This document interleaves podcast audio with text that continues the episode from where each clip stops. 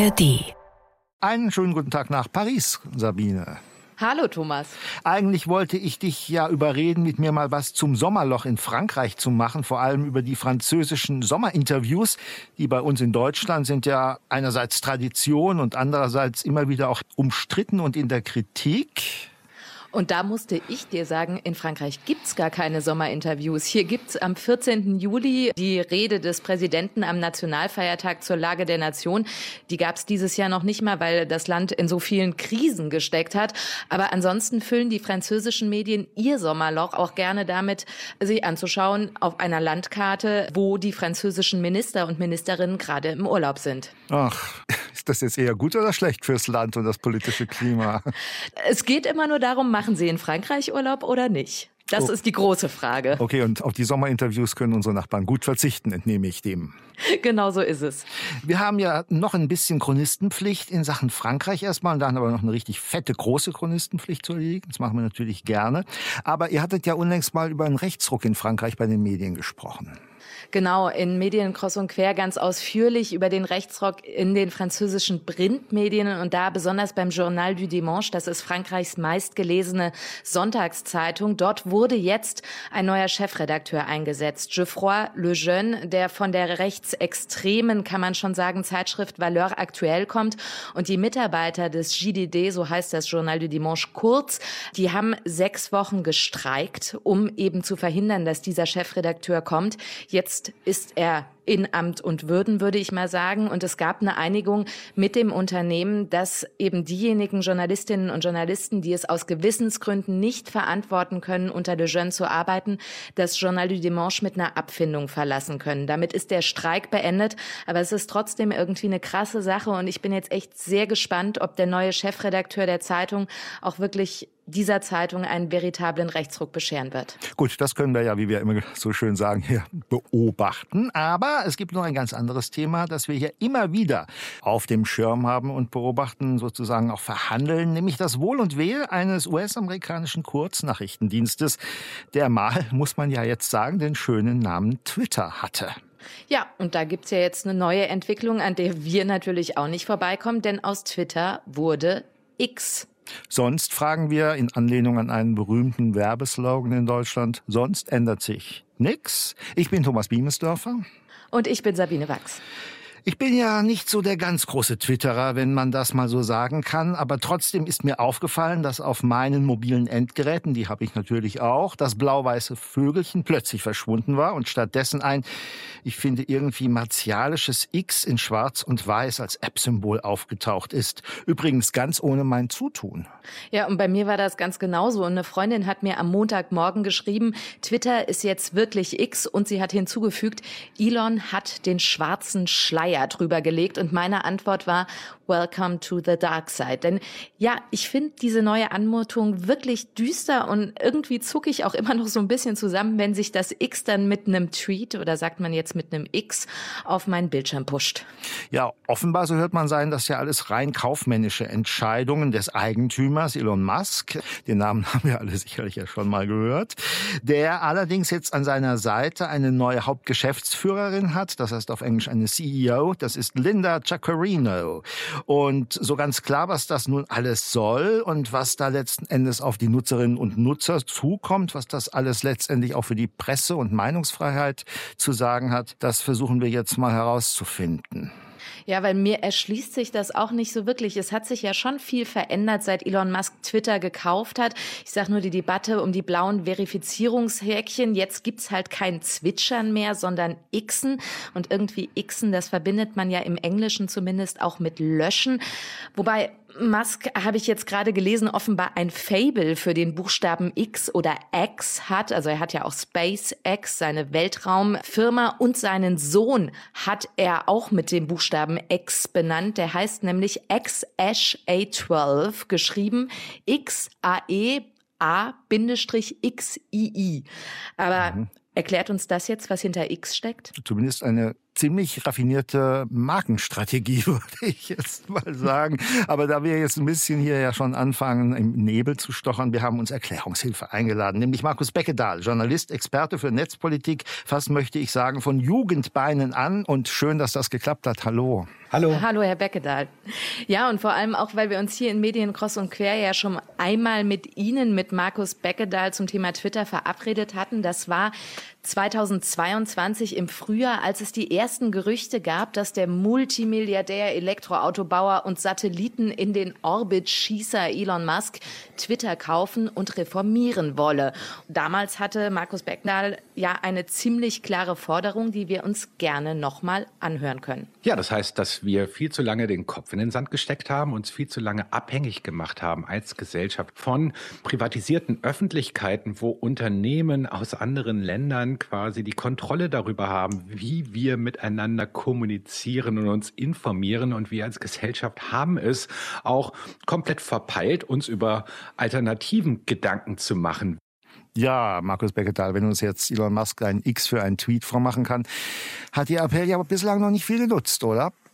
Naja, also ganz so hoffnungslos ist es nicht, wenn man sich vor allen Dingen anschaut, wie im vergangenen Jahr der Zuwachs an Mastodon-Nutzerinnen im sogenannten Fediverse gestiegen ist und dass jetzt auch mittlerweile öffentlich-rechtliche Anstalten wie die ARD, wie das ZDF, wie die BBC dort aktiv werden, teilweise mit eigenen Instanzen, dann macht mir das schon etwas Hoffnung. Aber ganz klar ist, die große Masse ist jetzt verplant oder orientierungslos, was man denn jetzt als Alternative wählen sollte. Wir sagen ja, aus Twitter wird jetzt X, sonst ändert sich nichts. Ist das nur ein Wortspiel oder bleibt alles so, ja, vielleicht eher unübersichtlich wie bisher? Naja, also einerseits ist jetzt der Name aktuell geändert worden und es ist vollkommen unklar, ob, sagen wir mal, in den Umgangsformen wir zukünftig Xen werden oder ob wir immer noch in zehn Jahren, falls dieser Dienst überhaupt da noch existiert, weiterhin von Twitter reden werden. Was wir aber seit über einem Jahr ganz klar beobachten können, ist eine Diskursverschiebung nach rechts außen. Wir haben es hier mit einem exzentrischen rechtsradikalen globalen Milliardär namens Elon Musk zu tun, der alleine schon durch sein eigenes Twitter-Kommunikationsverhalten als Vorbild dient, dass jetzt eigentlich alles möglich ist, dass man halt einfach jeden denunzieren kann, dass Hassrede, dass Antisemitismus vollkommen legitim ist und das nutzen natürlich jetzt auch viele als Vorbild, um Andersdenkende von dieser Plattform her runter zu ekeln. Gleichzeitig gibt es immer immer weniger Personal, was sogenanntes Content Moderation macht. Mit anderen Worten, ja, diese Diskursverschiebung nach rechts außen ist von oben quasi lanciert worden, wird dadurch verstärkt und das ist natürlich eine Gefahr für unsere globale Öffentlichkeit. Was macht Musk denn in Ihren Augen zum Rechtsradikalen? Na, allein schon sein Twitter. Nutzungsverhalten. Man muss sich ja nur mal seinen Kommunikationsstream durchschauen. Es gibt zahlreiche Botschaften, Bilderbotschaften, die ganz klar dem rechtsradikalen antisemitischen Lager zuzuordnen sind. Gleichzeitig ist er sehr aggressiv gegen andere. Also er nutzt Technologien oder Strategien sozusagen, missliebige Personen aus seiner Sicht zu kennzeichnen, so dass dann seine Horden an Unterstützerinnen über diese Personen herfallen stellen. Das sind alles Kommunikationsstrategien, die die Alt-Right-Bewegung, die globale rechtsradikale Bewegung in den letzten zehn Jahren perfektioniert hat. Und Elon Musk ist jetzt mittlerweile der prominenteste Twitter- oder X-Nutzer an dieser Stelle. Gleichzeitig hat er auch sehr viele früher gesperrte Accounts aus dem rechtsradikalen Milieu zurückgeholt und ihnen sozusagen, ja, quasi die Genehmigung gegeben, ihren Hass jetzt weiterhin kommunizieren zu können. Und zwar mit, ja, quasi Beistand des Besitzers. Aber ist das jetzt wirklich so eine Art Geschäftsstrategie zu sagen, man rückt es wirklich in die rechte Ecke, weil die breite Masse oder die globale Masse, ich meine, Twitter wird ja nicht nur von Rechtsradikalen genutzt, es wird ja auch von Menschen auf der ganzen Welt genutzt und diese Nutzerzahl nimmt ja dadurch auch ab. Ja, das ist eine vollkommen ungeklärte Frage, ob Elon Musk diese Strategie einfach nur nutzt, weil er denkt, er kann auf dem amerikanischen Markt bei Rechtsdenkenden mehr Geld verdienen. Dann wäre er sozusagen Steigbügelhalter oder ob er tatsächlich dran glaubt. Beides ist aber gleich schlimm.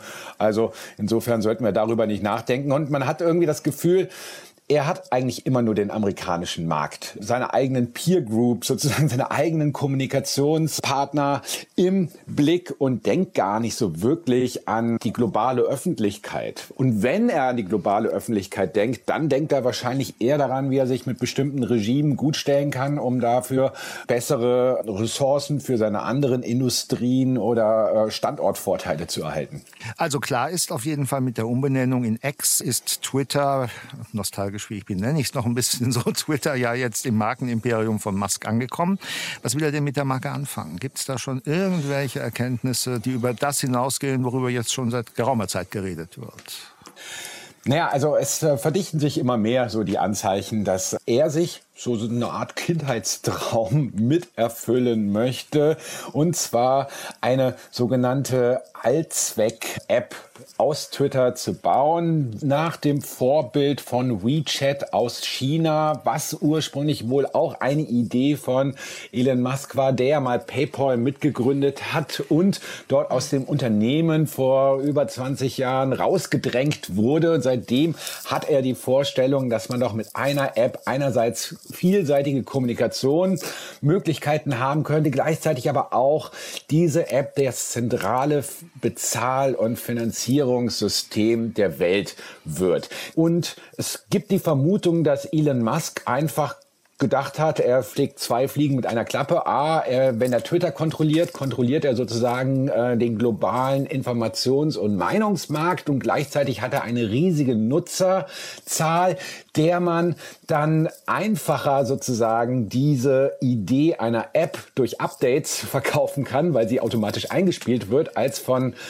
Anfang an eine neue App, eine neue Nutzerzahl aufbauen zu müssen. Und da er der reichste Mensch der Welt ist, sind sozusagen diese 44 Milliarden Dollar, die er für Twitter ausgegeben hat, die ja noch nicht mal komplett von ihm kommen, sondern durch äh, Kredite kommen, durch irgendwie andere Anteilseigner kommen, ja, eine gute Investition. Muss Musk denn mit Twitter überhaupt Geld verdienen? Nee, also er kann es sich leisten und das ist ein großes Problem unserer Zeit, dass wir sehr viele, sehr reiche Menschen haben, die es sich sozusagen fast aus der Portokasse leisten können, Meinungsmacht aufzukaufen und diese dann für ihre eigenen politischen Ansinnen, aber auch die politischen Ansinnen ihrer Geschäftspartner nutzen zu können. Und hier, ja, kann man die Vermutung anstellen, dass es sehr viele Geschäftspartner von Elon Musk gibt, die eher dem Rechtsaußenlager angehören und mit denen er jetzt sicherlich auch noch bessere Geschäfte machen kann. Da kommen wir ja wieder zum Anfang zurück. Da leidet ja eine ganze Szene hier in Deutschland, viele Journalistinnen, Journalisten und auch andere Leute, die ja Twitter für sich entdeckt hatten als ja Leib- und Magen-Kommunikationsmittel darunter, dass plötzlich einer kommt und ihnen dieses ja aus ihrer Sicht gut funktionierende, verlässliche und auch politisch eingenordete Spielzeug einfach wegnehmen. Und jetzt ist die Ratlosigkeit ja groß. Sie haben Mastodon erwähnt, aber das kommt auch nicht so richtig aus den Pushen. Es gibt jetzt noch ein paar andere, die versuchen aus dieser Krise bei Twitter X äh, Kapital zu schlagen. Mark Zuckerberg zum Beispiel, der ja mit äh, Thread auch versucht, in dieses Segment vorzustoßen. Konkurrenz belebt das Geschäft oder ist das Chaos dadurch nur noch viel größer geworden? Ja, das Chaos ist größer geworden. Wir erleben eine zunehmende Fragmentisierung der globalen Öffentlichkeit. Twitter hatte den Vorteil, dass an einem Ort auch durch die Begrenzung der Zeichenanzahl eines Tweets sozusagen ein Kommunikationsstandard etabliert wurde, der sehr viele Menschen, die ein großes Bedürfnis an Informationen haben, global miteinander vernetzt hat und dort auch wiederum in Communities auf dieser Plattform miteinander vernetzt hat.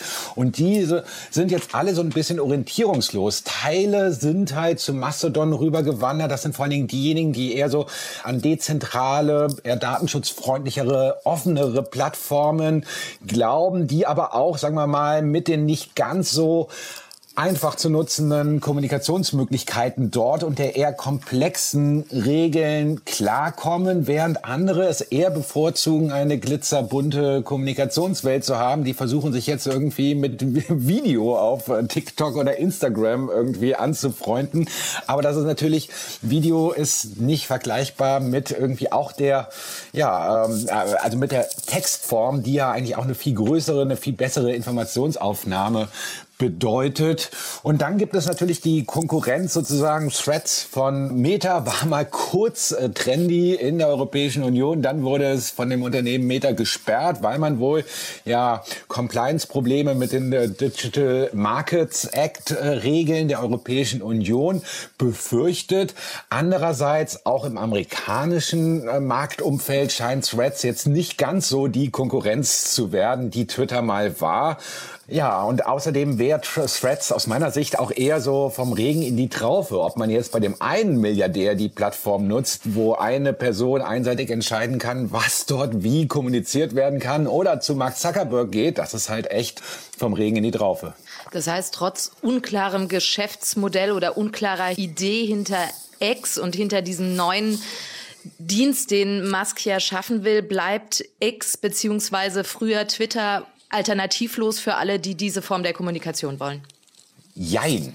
Ich sehe es an mir persönlich sozusagen. Ich nutze Twitter immer weniger. Ich muss ja auch die anderen Plattformen, die es ja mittlerweile gibt, im Überblick haben. Ich fühle mich da auch immer unwohler, aber aus meiner Sicht als Journalist gibt es dort immer noch die meisten für mich relevanten Informationen. Und das ist so ein Henne-Ei-Problem. Ich glaube, es geht vielen so und viele hätten die Hoffnung, wenn viel mehr Menschen zu einer anderen Plattform gemeinsam wechseln würden, dann hätten wir das Problem nicht mehr. Aber so verharren viele inklusive mir noch auf Twitter, weil auch vielleicht wir in einer privilegierten Lage sind. Ich bin ein weißer Mann mittleren Alters. Ich habe sozusagen Privilegien, die Frauen, die Menschen mit Migrationshintergrund weniger haben, die dort von ja eher weißen Männern mit Hass überschüttet werden, um sie aus dem öffentlichen Diskurs rauszudrängen.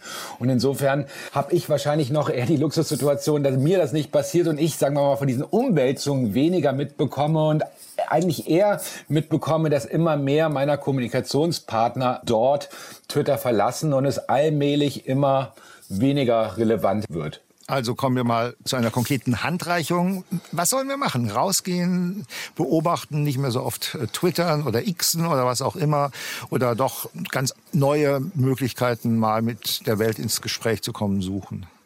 Also ich kann jedem nur raten, sich mal mit Mastodon, mit dem Fediverse auseinanderzusetzen. Ich würde mir wünschen, wenn öffentlich-rechtliche Anstalten noch viel mehr dort aktiv werden würden, sozusagen. Es müsste eigentlich die Regel sein, dass wenn man beispielsweise als Sendung auf Twitter oder auf Facebook oder bei beiden aktiv ist, um dort ansprechbar zu sein, dann müsste es verbindlich auch eine offene, datenschutzfreundliche Alternative auf einem Mastodon-Server geben. Diese Mastodon-Server werden mittlerweile von ARD und ZDF experimentell betrieben. Das kann man ausbauen. Ich würde mir auch wünschen, wenn es mehr öffentliche Förderung, aber auch beispielsweise ja Förderung aus dem öffentlich-rechtlichen Rundfunk geben würde, dass wir Werkzeuge bekommen, dass wir mehr Apps entwickeln, die Menschen ein einfach zu nutzendes Kommunikationserlebnis geben, wie die großen Konzerne es in der Lage sind, die einfach riesige oder bei Twitter jetzt nicht mehr so riesige Programmierabteilungen haben, während das Fediverse, während Mastodon-Instanzen hauptsächlich ehrenamtlich betrieben und entwickelt werden. Also hier brauchen wir viel mehr öffentliche Förderung, um uns zukünftig unabhängiger von ja, X und auch der Meta-Werbewelt machen zu können. Gut, dann werden wir schauen, ob sich da etwas bewegt. Ein bisschen, haben Sie gesagt, gibt es ja schon einen Trend weg von X hin zu Mastodon. Mal schauen, ob daraus eine Lawine wird. Sabine, wechselst du? Ich bin schon gewechselt und bin schon auf Mastodon, bin allerdings auch immer noch viel auf Twitter aktiv, vor allem wenn es darum geht, dass ich Infos mir beschaffe, dass ich lese. Ich selbst twittere oder xe jetzt relativ wenig, aber ich finde auch Mastodon ist eine Alternative und vielleicht regt mich das dann jetzt auch dazu an, noch mal mehr da unterwegs zu sein. Medien, Cross und Quer, der Podcast.